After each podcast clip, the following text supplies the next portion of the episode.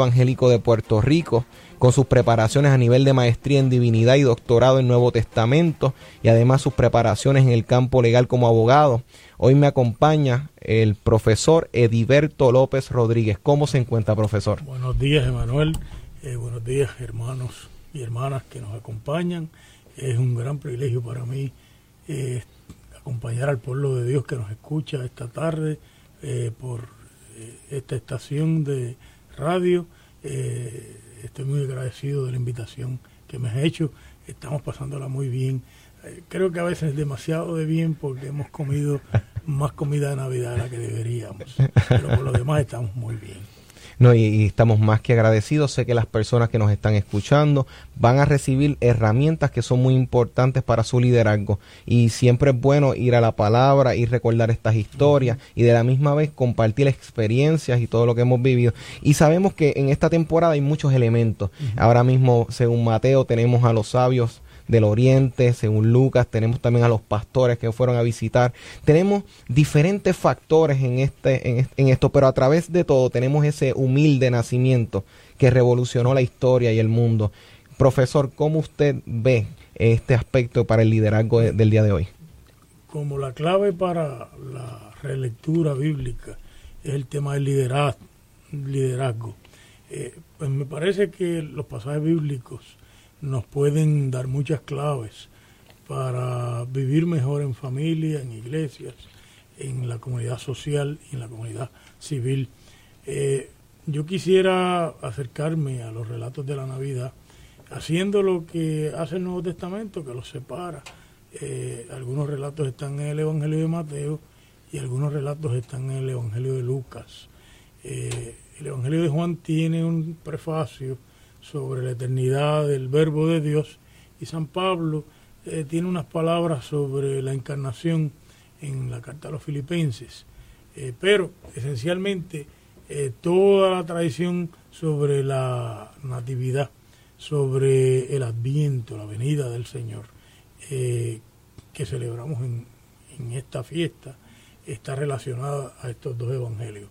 Desde luego, estos dos evangelios han sido la clave para la reinterpretación que le hizo el cristianismo del cuarto y quinto siglo al calendario de la cultura greco-romana con la que se confrontaron y como una medida pastoral eh, decidieron en vez de luchar con la cultura bautizarla, convertirla al evangelio cristiano y poner en esta fecha en que el mundo romano celebraba sus propias fiestas, la fiesta de Mitra, la fiesta del Sol Invicto, eh, la fiesta de el comienzo de los días más alargados después del solsticio de invierno, la victoria de la luz, en otras palabras, la iglesia decidió que era una guerra perdida prohibirlo, era más fácil eh, acomodar el calendario de las celebraciones del Evangelio a esta cultura y de alguna manera eh, utilizar la cultura humana para explicar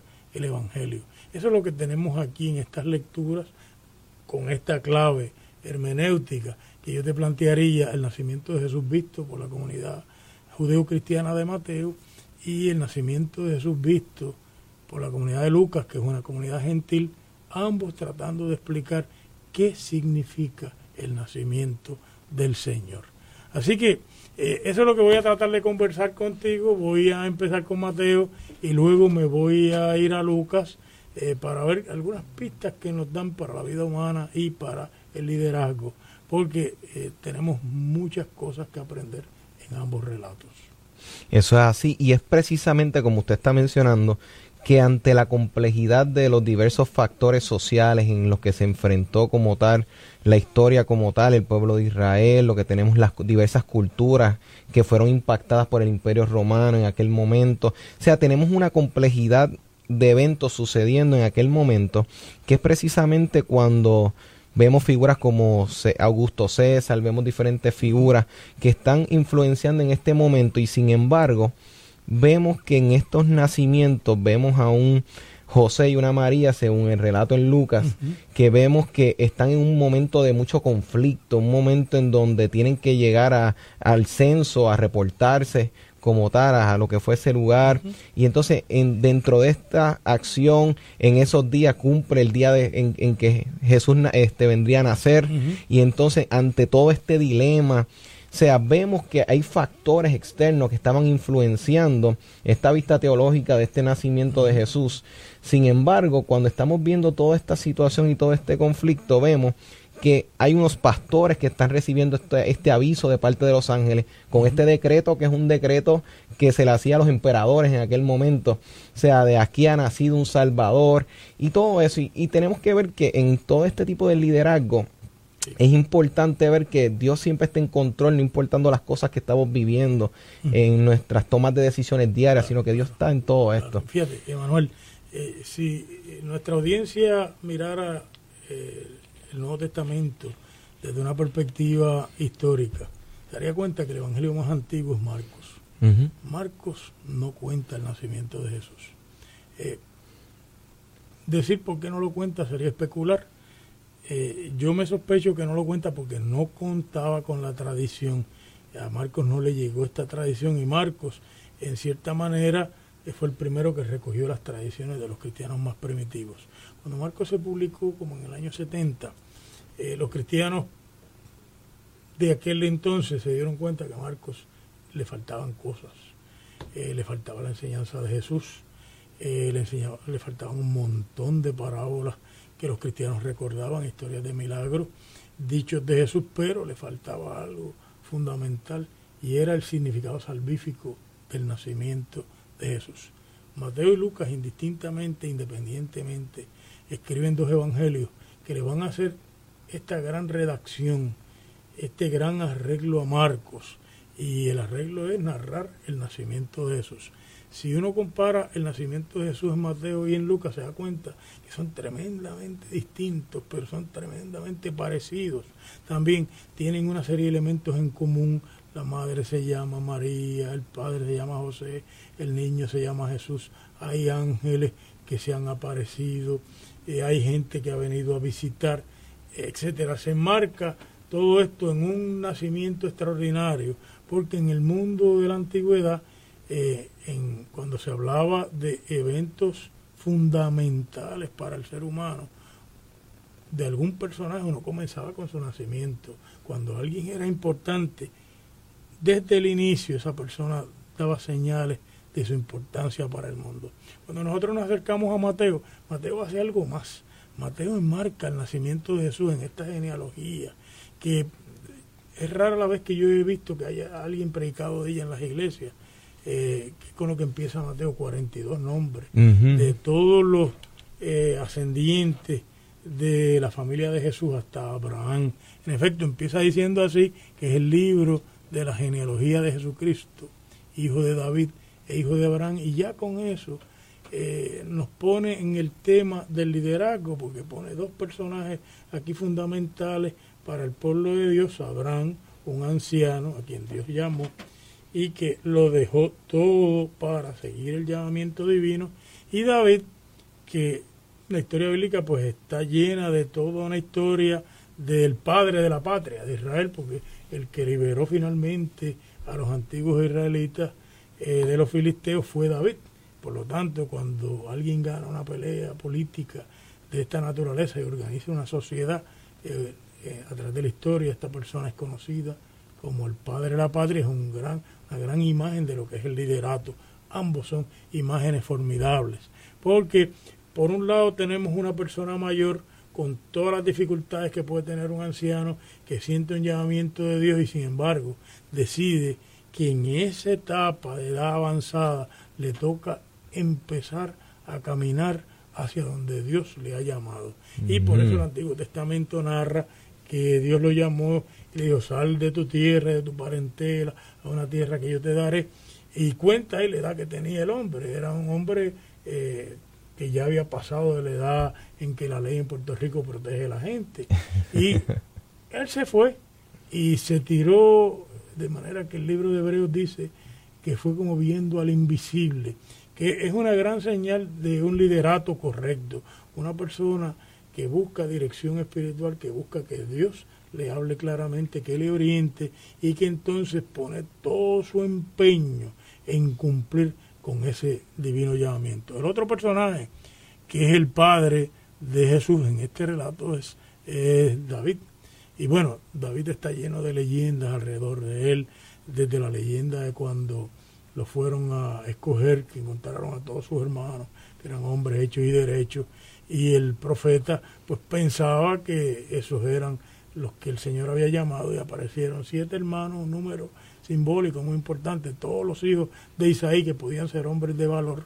Eh, y el profeta uno por uno pensó que eran el ungido del Señor y el Señor le decía vez tras vez, yo no miro lo que mira el hombre, que yo miro el corazón. Y finalmente cuando se acabaron los hombres, el profeta dijo, no, el Señor me mandó aquí, aquí, aquí tiene que haber alguien más tú tienes algún hijo adicional.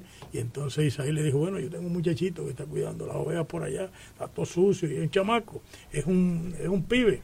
Y cuando se lo trajeron, el relato bíblico hermosamente, para que el lector disfrute lo que está pasando allí, eh, uno oye la voz de Dios que le habla al profeta y le dice, úngelo, que ese es. Y entonces uno se da cuenta que en las historias del liderato eh, hay que tener cuidado de uno confundir el liderato con la capacidad humana, con la potencia humana, eh, porque puede ser tremendamente errado. El liderato hay que mirarlo eh, más en términos de cómo Dios dirige el mundo, hacia dónde Dios lo dirige y cómo Dios quiere dirigirlo. Y hay que recordarse que también, como dice San Pablo en otro lugar, Dios ha escogido la nada del mundo para hacerlo, los que no era eh, por lo tanto, esto no tiene que ver tanto con nuestra capacidad, nuestra energía, nuestra fortaleza, sino con la gracia de Dios que nos acompaña y con la voluntad de Dios que es soberano en este tipo de cosas. Así que ahí con eso nada más empieza el relato de la genealogía. Y luego cuenta toda esta historia, es una historia, el verbo principal es engendró, engendró, engendró. Y uno dice, bueno, ¿y qué tiene que ver con engendrar? Pues muchísimo, muchísimo. Porque eh, cuando el producto del amor de dos personas, aparece un bebé, ese bebé es la esperanza. Y así en nuestro país, eh, pues nosotros tenemos cientos de miles de niños en este momento. Uno de esos niños inventará la cura del cáncer. Uno de esos niños inventará la cura de la ALS. Una de esas niñas gobernará este país de manera que este país salga de la crisis económica. Uno de esos niños eh, inventará medios para acabar con la violencia doméstica porque esos son los medios que Dios usa para traer su reino al mundo. Y por lo tanto, toda esta historia de la salvación se da en la forma más elemental que nosotros podemos bregar con la vida familiar, que es en el amor de la pareja, en la intimidad, en la procreación. Ahí es que está Dios también presente, porque una de las cosas que Mateo quiere decirle a su comunidad es, esto no es una cuestión espiritual que no tenga que ver con lo humano, sino que lo espiritual y lo humano van mano a mano. Y como diría el dicho popular, a Dios orando y con el mazo dando, ¿verdad? Dios va dirigiendo la cosa, pero nosotros vamos haciendo nuestra tarea, porque nosotros no podemos, eh, Dios podría hacer todo esto sin nosotros y sin nosotras, pero Dios ha decidido hacerlo con nosotros y nosotras. Por lo tanto, nosotros tenemos que participar en esa historia de la salvación. Pero fíjate, de, esta, de este relato, y fíjese, a mí me gustan esas cuatro eso mujeres. Está, eso está excelente. Ahí hay cuatro mujeres y esas cuatro mujeres eh, pues tienen muchas cosas en común. Mire, primero, son inmigrantes en este tiempo en que en nuestra sociedad tenemos un problema eh, con el gobierno y la inmigración. Esas cuatro mujeres son minorías esas cuatro mujeres son mujeres, no se nos debe olvidar que la Biblia se escribió en un mundo patriarcal. En la Biblia hay 1114 nombres de hombres y 111 nombres de mujeres. Por lo tanto, eso no nos dice todo, cómo se fue tejiendo el texto bíblico, con qué ojos. Pero Mateo pone estas cuatro mujeres aquí que son ejemplos extraordinarios de liderato. Tamar, eh, la mujer eh, Ruth, la mujer de Urias, y nos falta una, que es eh, la prostituta de Jericó, Raab. Y uno se pregunta, ¿qué, tiene, ¿qué tienen estas cuatro mujeres? Pues estas cuatro mujeres, primero, son extranjeras todas. Y por lo tanto, Mateo está bregando en una situación en su iglesia, donde su iglesia piensa que el pueblo de Dios deben ser judíos nada más. Y Mateo eh, está recibiendo la crítica a la sinagoga que tiene frente a su comunidad, alegando que ellos son un tipo de judaísmo herético, porque han abierto las puertas de la iglesia a, los extranjeros, a nosotros los gentiles. Y la comunidad de Mateo tiene mucha ambivalencia con esto. Y uno se da cuenta porque en el Evangelio de Mateo, en el capítulo 6, en boca de Jesús se pone el dicho, no le den los santos a los perros, no le tiren las perlas a los puercos. Y en el capítulo 10 Jesús prohíbe ir a ciudad gentil y a ciudad samaritana. Y ahora aparecen estas cuatro mujeres aquí. Entonces ahí hay una pugna dentro de la comunidad de Mateo. Por un lado tenemos unas tradiciones que tienen cierto odio al extranjero y cierto miedo al extranjero, al distinto, a la distinta, al diferente. Por otro lado, en la historia de la salvación, Dios no ha tenido en bregar con gente diferente para hacer su salvación. Y aquí aparecen estas cuatro mujeres que cuestionan esa tradición de la xenofobia, del temor al otro, a la otra, al diferente, sabiendo que en estas cosas del liderato no es cuestión de nuestros valores nada más, es cuestión de los planes de Dios. Nosotros tenemos que tener cuidado que no nos metamos en medio de los planes de Dios, porque Dios va a hacer su obra por encima de nosotros y de nosotras. Por eso, cuando uno mira esa historia de Tamar, ¿verdad? Tamar estaba casada con Judá. Eh, y se murió. Y se la pasaron a un hermano. Y el hermano, Onán, la usaba sexualmente. Y ella se dio cuenta de que su marido se iba a quedar sin un heredero y que se iba a quedar sin un nombre en Israel y decidió tomar la historia en sus manos, se vistió de prostituta y se llevó a su suegro enredado. Para nosotros es un escándalo. Bueno, los rabinos prohibían la lectura bíblica porque creían que la lectura bíblica enseñaba a las niñas a ser prostitutas. Pero todo lo contrario es cierto. Esta es una mujer osada. Esta es una mujer que sabe que si de alguna manera la salvación se va a hacer, ella va a tener que tomar cartas en el asunto. La próxima mujer, que es Ra, pues lo mismo. Es una, historia muy irregular, una mujer muy irregular. Y nuevamente eh, la salvación se va a plantear a través de ella.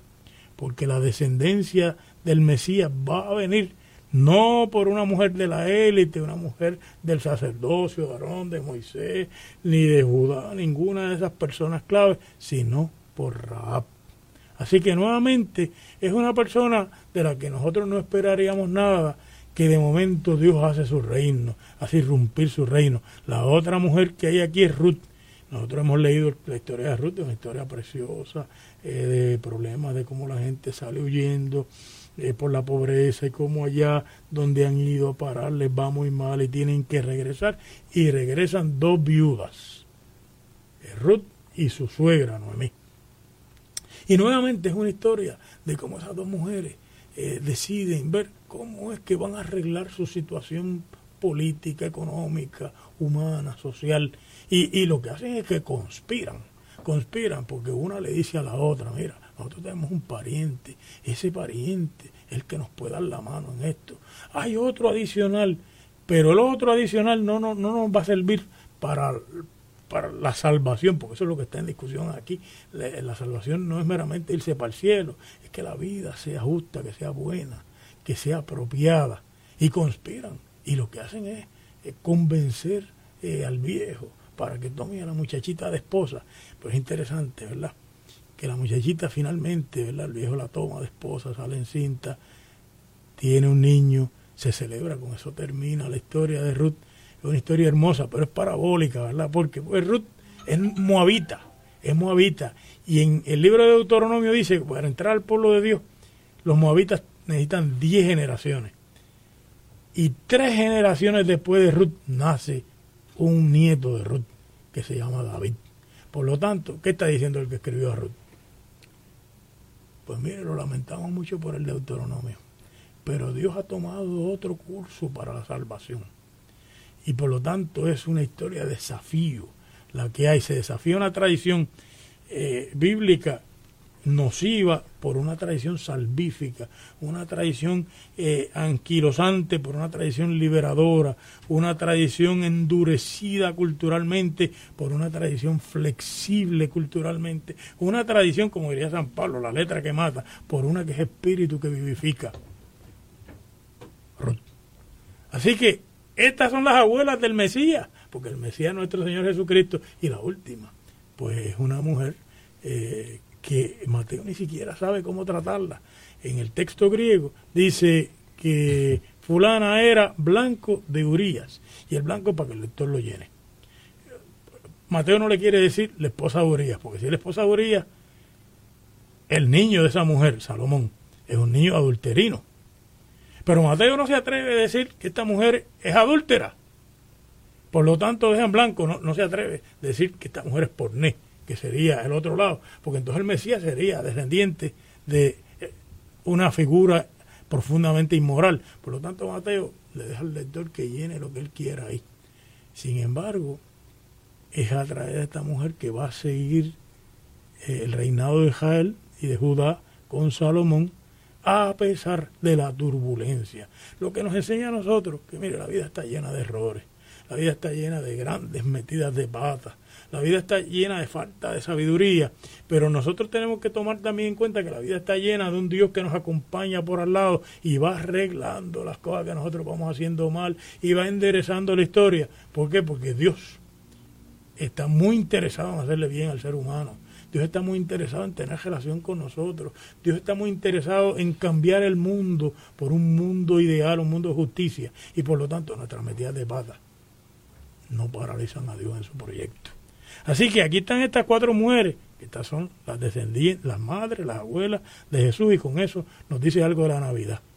Nos dice que la venida del Señor, porque eso es lo que es la Navidad, es la venida de la salvación, es la venida a darle remedio a lo que parece que no tiene remedio, pero también es la, astucia que nosotros tengamos, la inteligencia que pongamos, la vida espiritual que pongamos, ¿para qué? Para enderezar los cursos equivocados en la vida para la mismísima gloria de Dios.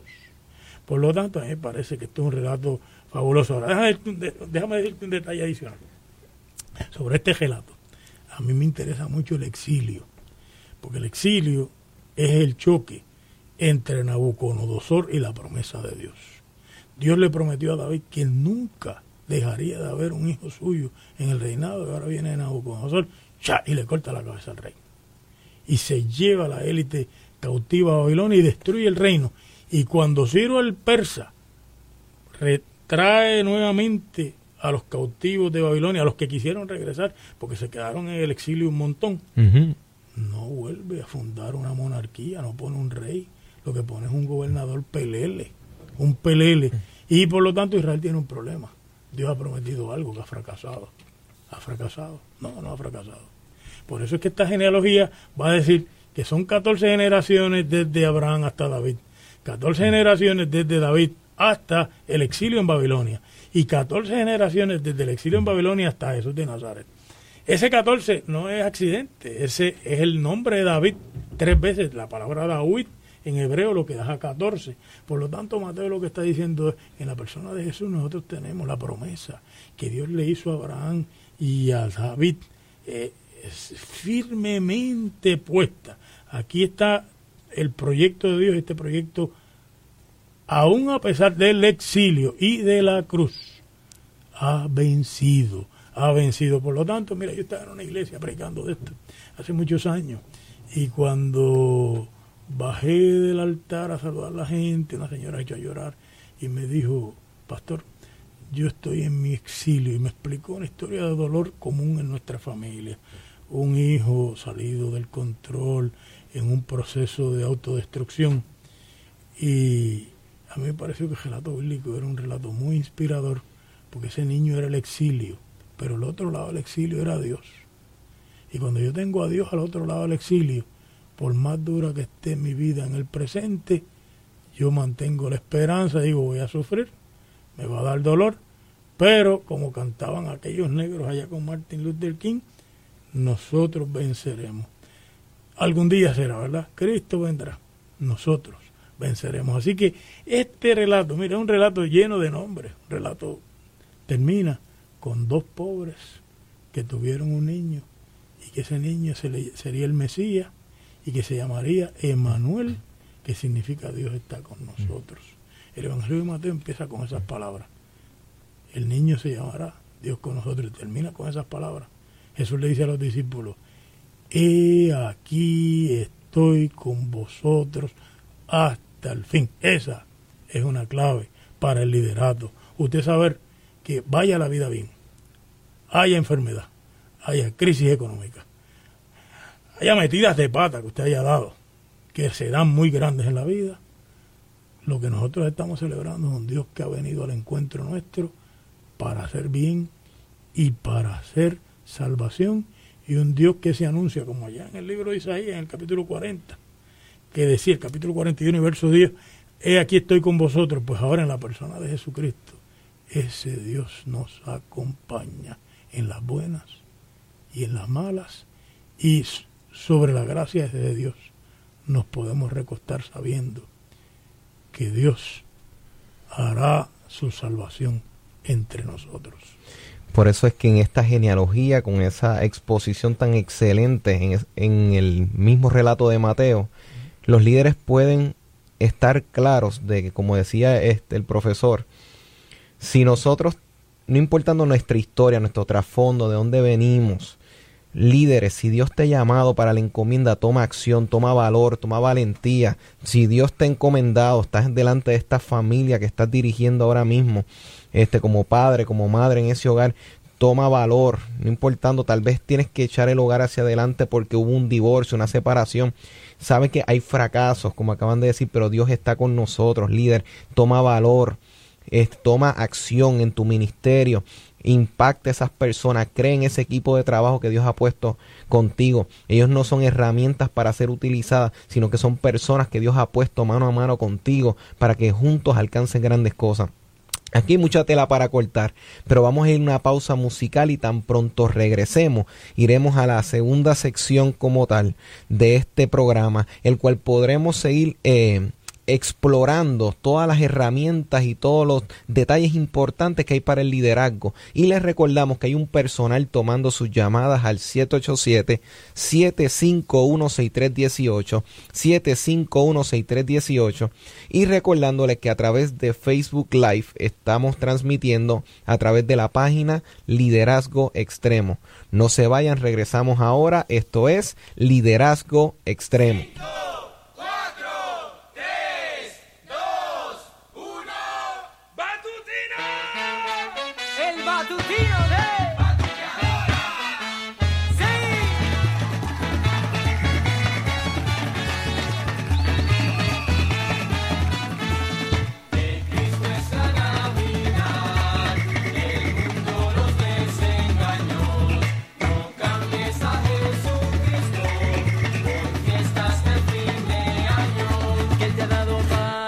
Él te ha dado paz, no cambies a Cristo en la Navidad. Él te ha dado paz, Él te ha dado paz, no cambies a Cristo en la Navidad.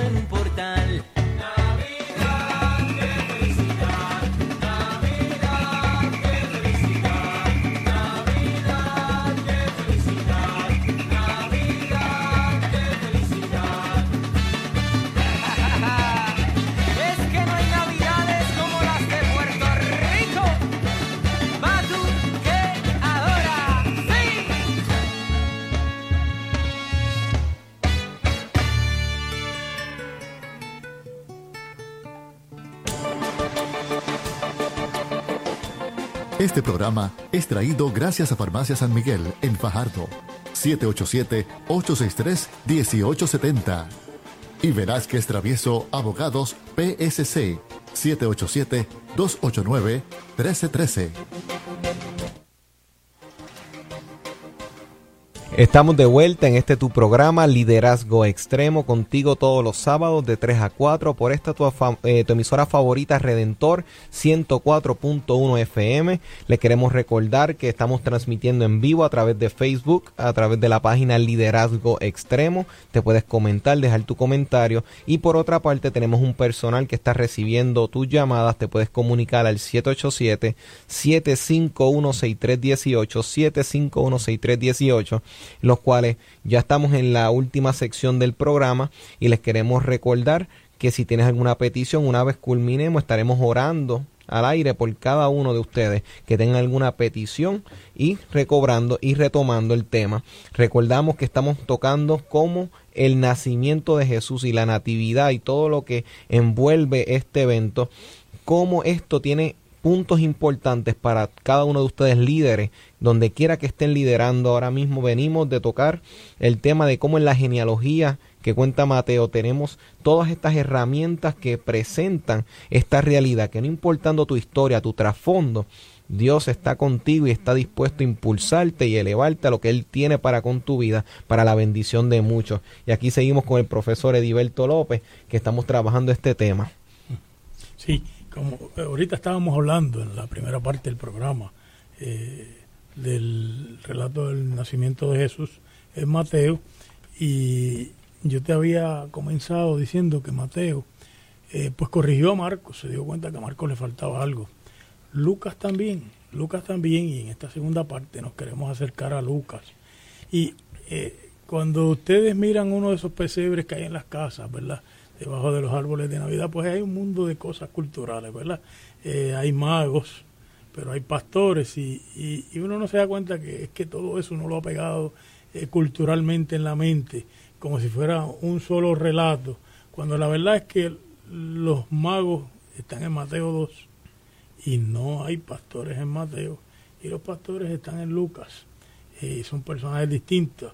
La estrella está en Mateo 2, la estrella que se posa en la casa donde vive la Sagrada Familia, mientras que en Lucas pues lo que hay es un aparecimiento angelical eh, desde el cielo que canta la gloria de Dios, porque el Evangelio de Lucas es un evangelio al cual le gusta mucho la adoración, la alabanza, continuamente este va a ser un tema que se va a utilizar en Lucas al final de las historias de milagros, donde la gente alaba a Dios y en el libro de Hechos, que es otra obra eh, del mismo autor de. Lucas. Ahora, eh, yo quisiera acercarme a la cuestión de eh, el Evangelio de Lucas desde algunas perspectivas. Primero, eh, tú me estabas diciendo en el intermedio que estabas leyendo a Raymond Brown sobre el relato del nacimiento en Lucas, una gran lectura, un libro fenomenal, El nacimiento del Mesías, un libro que tiene como 800 páginas, que se le dedican a estos cuatro capítulos de la Biblia, eh, detalladamente eh,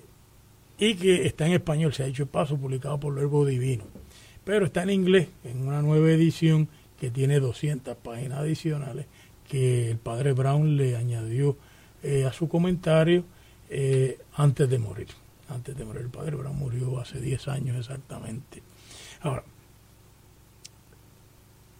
a mí me interesa del relato del nacimiento de Jesús en Lucas varias cosas. Primero, Eh, Lucas es un gran escritor helenístico, un hombre del mundo griego.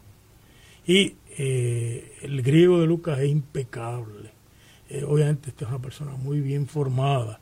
Y Lucas sabe lo que son las autoridades greco-romanas y por eso él las intercala en el relato, en el año tal, siendo emperador fulano y siendo jefe militar de Roma en Palestina, sultano, y siendo el jefe eh, de Roma, en tal sitio el sumo sacerdote, Perenceo y Menganejo. Esto lo hace Lucas para plantear que esto es una historia de la salvación en la historia, que esto no es una historia de la salvación fuera de la historia, no es fuera de la realidad. Pero eh, Lucas sabía que en el imperio romano habían dos grandes figuras que eran niños especiales, pero eran niños especiales de la élite. Me refiero a Alejandro Magno, cuya madre le dijo que él no era hijo de su padre Filipo Macedonia, sino que ella había ido a un santuario y allí había sentido que Apolo había tenido relaciones con ella y que él era hijo de Apolo y se lo metió en la cabeza al muchachito, de manera que a los 20 años el muchachito estaba en la conquista del mundo y cuando llegó a Egipto pidió ser reconocido como un dios en el mundo. Esa es la historia de Alejandro Magno, quien en el año 333, ante la era común, dirigía un imperio que iba desde Grecia hasta la India todo el norte de, de, África, todo el Medio Oriente. El próximo muchachito que le metieron esa ideología de que él también era un hijo de Dios era Octavio, César Augusto. La madre de Octavio también le dijo a él que él no era hijo de su padre, que era hijo de un Dios y que por lo tanto él era una persona especial. Y nuevamente, muy interesante, repitió la historia un joven de 20 años va a la guerra con un militar consumado, eh, que es Marco Antonio, que tiene el norte de Egipto en su control y Grecia, y que todo el mundo piensa que Marco Antonio va a ganar esa guerra. Y en el año 31, antes de la era común, en Axio, el joven de 20, 20 y pico de años le gana la guerra a Marco Antonio, y Marco Antonio y Cleopatra, pues ya nosotros sabemos esa historia, los dos pasan Exacto. Eh, a, otra historia. Ahora, Lucas, a preguntar si realmente el reino debe ser de estos personajes o nosotros tenemos otra figura que amerita ser reconocido como el Señor del mundo. Y por eso es que Lucas pinta el nacimiento de Jesús, que para cualquier greco romano le están hablando oiría perfectamente, me están hablando del nacimiento de Alejandro Magno o del nacimiento de Octavio. Pero lo interesante es que es el nacimiento de un pobre, un marginado, una persona que, de acuerdo a Lucas, ha venido de Galilea porque el imperio romano ha dado una orden en el vientre de su madre y que su padre eh, ha venido a hacer eh, todos los las señales políticas y legales para cumplir con la ley del imperio romano e inscribirse en eh, Judea, donde parece que es un propietario de algo.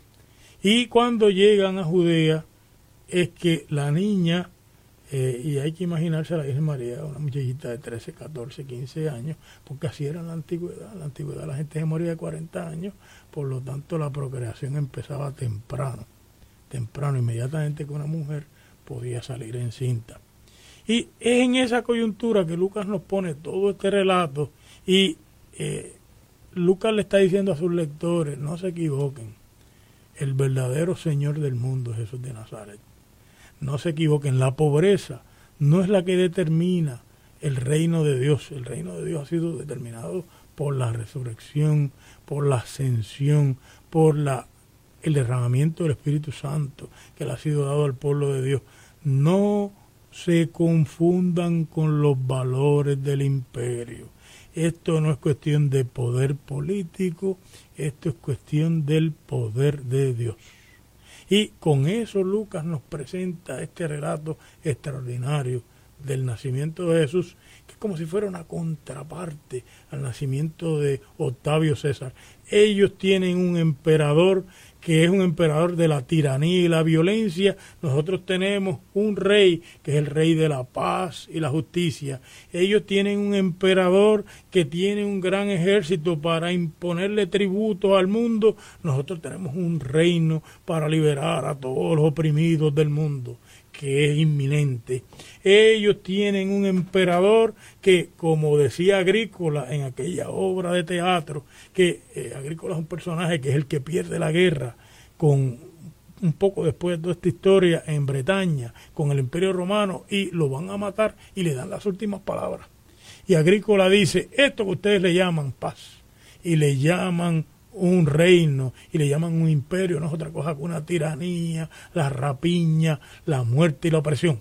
Los cristianos sabían eso claramente y por lo tanto tienen un antirreino, anti-Roma, anti-imperio romano. Es el reino de Dios que se ha manifestado en el ministerio de este niño que se celebra ahora, que desde un principio se hace claro que es un marginado, porque eh, no hallaron un lugar donde este niño pudiera nacer y tuvo que nacer entre los animalitos, eh, en el lugar más eh, marginado imaginable en, en, los relatos bíblicos.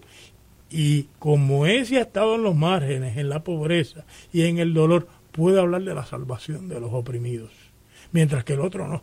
Eh, Augusto viene de la de la élite, por eso que se le llama así Augusto. El Augusto lo que significa es eh, noble en español, es un miembro de la nobleza, una persona de la élite, y por lo tanto no, puede, no sabe lo que son los sufrimientos del 95% de la población.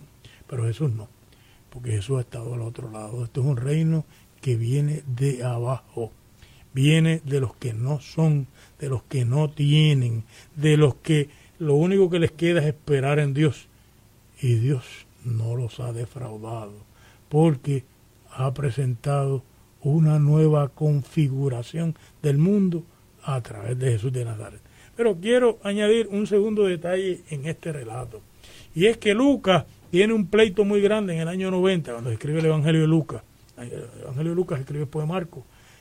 Marco no tenía un email ni un eh, fax. fax. Por lo tanto, no le podía mandar esto a todo el mundo para que se hiciera famoso. Hay que darle 15 o 20 años a Marco para que fuera reconocido. Y Lucas lo reescribe y le añade este relato. Y una de las cosas que Lucas tiene es un problema con Juan el Bautista.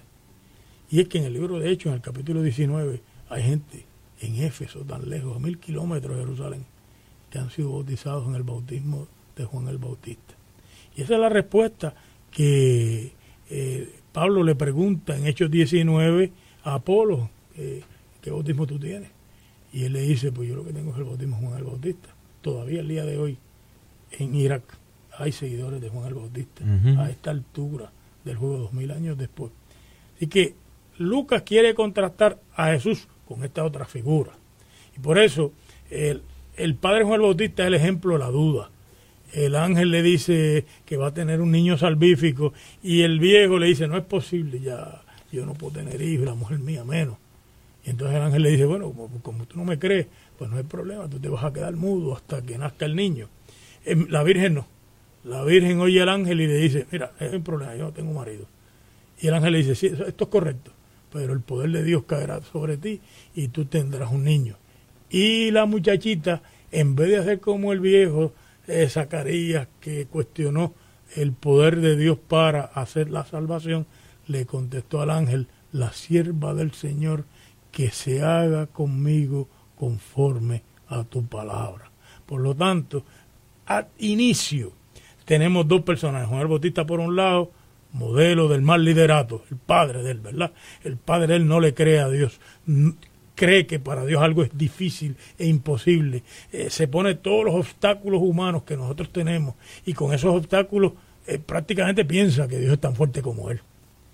Y se olvida de que el mundo está en las manos de Dios.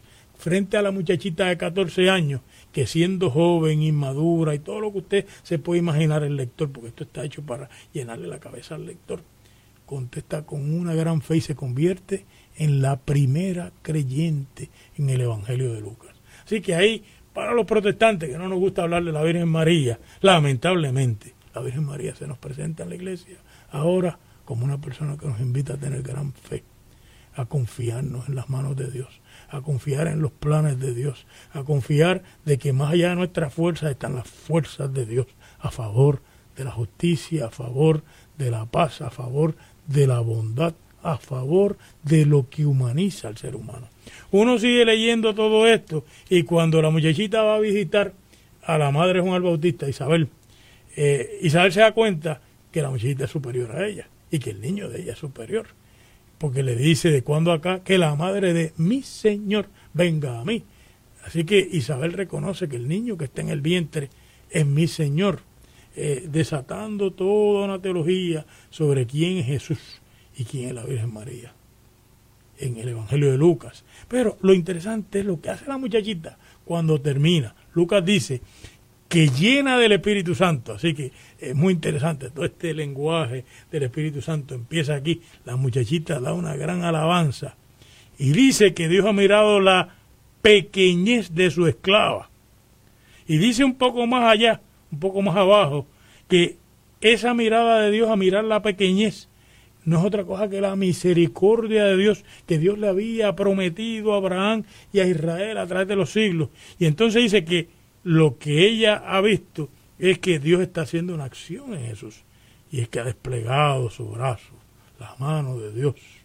En este mundo está, canta el himnólogo, ¿verdad? Y entonces, ¿qué dice? Que Dios derriba a los potentados de su trono y exalta a los humildes, a los hambrientos colmó de bienes y despidió a los ricos con las manos vacías. Acogió a Israel su siervo, acordándose de la misericordia. Así que esto es un gran discurso. Este es el primer sermón que se da en Lucas. Para, para decirlo así, lo da la madre de Jesús y se convierte para nosotros en una imagen del liderato correcto. El liderato correcto frente a todo tipo de incertidumbre le cree a Dios. El liderato correcto sabe que más allá de nuestros límites está el poder de Dios.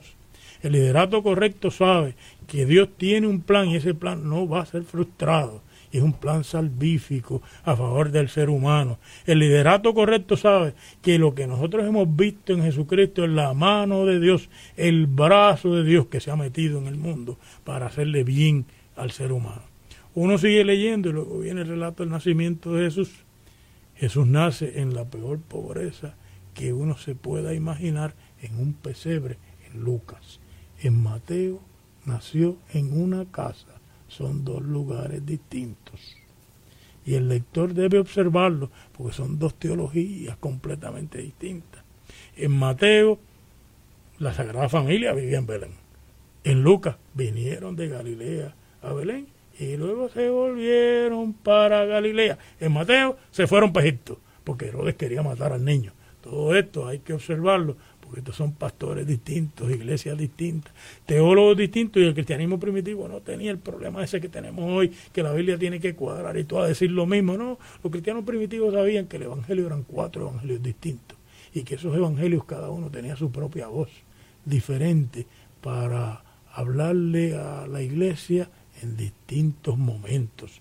Ahora, lo otro que a mí me interesa mucho, ¿verdad? Nuevamente en el nacimiento, ¿A quién se le aparece el ángel del Señor? ¿A quién se le aparece la multitud de los ángeles? A los pastores. Y nuevamente los pastores son un montón de marginados, gente empobrecida, que eh, inclusive los fariseos decían que los pastores no tenían oportunidad en la salvación, porque llevaban sus rebaños de aquí para allá, comiendo en la tierra de un montón de gente, y después no se acordaban a quién le habían comido la hierba, ¿verdad? Y por lo tanto eran unos grandes ladrones, unos grandes pillos, y por lo tanto no tenían oportunidad en el mundo del futuro, pero Dios no lo piensa así, Dios no era fariseo, gracias a Dios. Así que el ángel del Señor y la mirada de ángeles se le aparecen a los pastores, le anuncian lo que Dios está haciendo en Israel en ese momento dado, que os ha nacido hoy en la ciudad de David un Salvador, que es Cristo el Señor. Y dice más, esto servirá de señal. Encontrarán al niño envuelto en un pañal acostado en un, pesebre. La señal es el pesebre. Porque ¿qué era lo que ellos esperaban? Encontrarse un niño en un palacio, encontrarse un niño en el templo, encontrarse un niño en las clases opulentas, en el dinero, en el éxito de nuestro tiempo. Pero hay que tener cuidado de no confundir el éxito de nuestro tiempo con el liderazgo, porque el éxito de nuestro tiempo puede ser realmente la señal de la injusticia y de la opresión y de la maldad. Hay que ver dónde es que está el liderato de Dios. Y hay que ir a buscar ese liderato de Dios y actuarlo allí. Las señales en el pesebre y envuelto. Y fíjate, esta cuestión de envuelto en pañales. Esto no es otra cosa que luego en el capítulo 24 y en el resto de la tradición, a Jesús lo, lo, cuando lo van a enterrar lo tienen que envolver en pañales nuevamente. Por lo tanto, aún en el nacimiento de Jesús está la señal de la cruz. Y en el pesebre está la señal de la cruz ya, en esa gran pobreza. El relato de Lucas termina con el niño, ya de 12 años, en el templo perdido, y la madre peleando, ¿dónde estará este muchacho? Y la familia, ¿dónde estará este muchacho? Y el muchachito diciéndole, ¿por qué me buscan?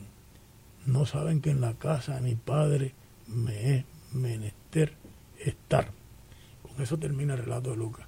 El relato de Mateo no, el relato de Mateo dice que no volvieron a Jerusalén porque Alquilado era rey en Jerusalén y se fueron a Galilea, ¿verdad? Eh, tratando de proteger al niño porque Herodes había tratado de matar al niño en, en Mateo pero en, en Lucas no. Ahora bien,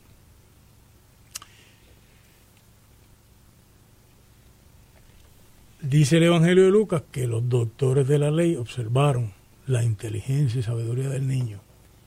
Y yo quisiera terminar con esto. Cuando la gracia de Dios acompaña, acompaña con mucha sabiduría. Cuando la gracia de Dios acompaña, acompaña con mucha inteligencia.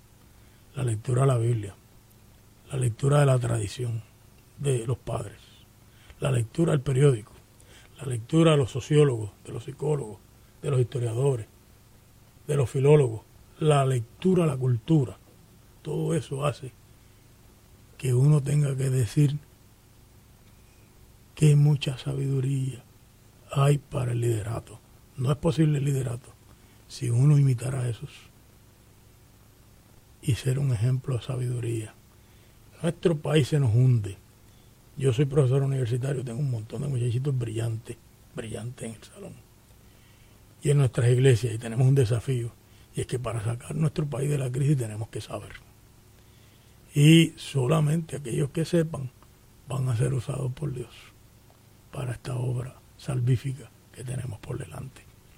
Estamos más que agradecidos por esas excelentes palabras, realmente ya ante esa conclusión no hay mucho que vaya a abundar ahí, sino que cada uno de los líderes puedan tomar estas herramientas y recordar que tenemos que volver al corazón del Evangelio que está en la persona de Jesucristo y ver cómo nosotros podemos ser ese ejemplo como tal para esta sociedad que tanto está buscando esas manos, ese corazón, ese, ese evangelio salvífico para todas nuestras personas, para nuestras iglesias, para nuestras familias. Así que líderes, como resolución para el nuevo año, no busquemos lo que el poder, no busquemos lo, el, el, el, posicionamiento exclusivo, vamos a buscar estar con los que tienen las necesidades, con aquellos que son eh, eh, oprimidos, que están rechazados, vamos a buscar el corazón del Evangelio, que es atender la necesidad del pueblo.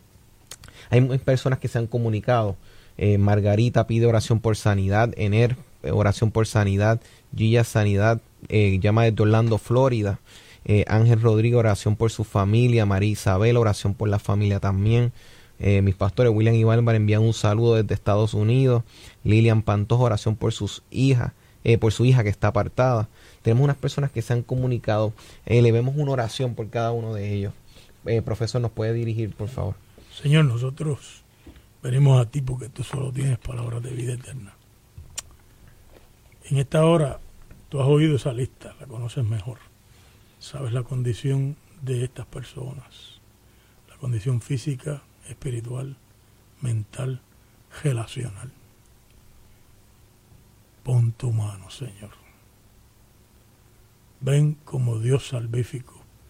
Haz que las buenas nuevas del advenimiento de Jesús al mundo vengan a la vida de estas personas.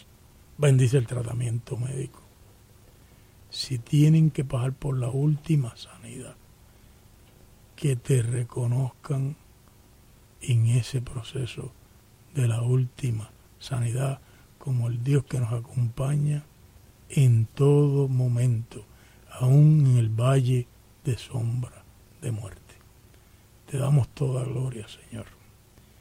Y te damos gracias por el Evangelio de Jesucristo, por la Biblia, por este ministerio que tiene, que tú le has dado a Emanuel y a estos hermanos de esta estación de radio y hermanas. Y permítenos cumplir la palabra a la que tú llamaste a Abraham, a ser bendición de gente de todas las naciones. Permite que nosotros seamos señal de tu bendición. En el nombre de Jesús. Amén. Amén. Muchas gracias. Eh, profesor Ediberto López, ¿cómo le pueden conseguir si alguien interesa? Sí, sí, si alguien me quiere escribir, va a mi hoja en Facebook que se llama así mismo Ediberto López Rodríguez. Está mi hijo y estoy yo. El más viejo soy yo. el más joven es mi hijo. Pero usted lo va a notar porque va a encontrar muchas cosas de la iglesia y, y anuncios porque la hoja mía es una hoja educativa. Entonces, me puede escribir a mi email, Ediberto López, sin H, Ediberto, y sin L, Ediberto López a arroba gmail.com. Y cualquiera que me escriba, yo contesto emails.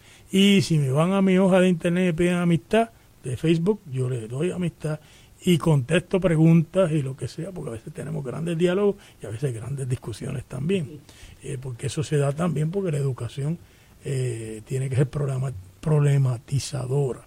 Si alguien necesita mi teléfono, llama a Emanuel y Emanuel me pregunta a mí, dependiendo de lo que sea, yo le doy mi teléfono o cojo su teléfono y yo lo llamo a usted. Así que muchas gracias nuevamente. Agradecemos al público que ha estado conectado, interactuando en las redes y les recordamos que entonces estaremos en el próximo año este continuando con esta misión de lo que viene siendo equipar al liderazgo. Así que nos vemos el próximo año. Feliz Navidad para cada uno de ustedes. Esto es Liderazgo Extremo. Este fue tu programa, Liderazgo Extremo.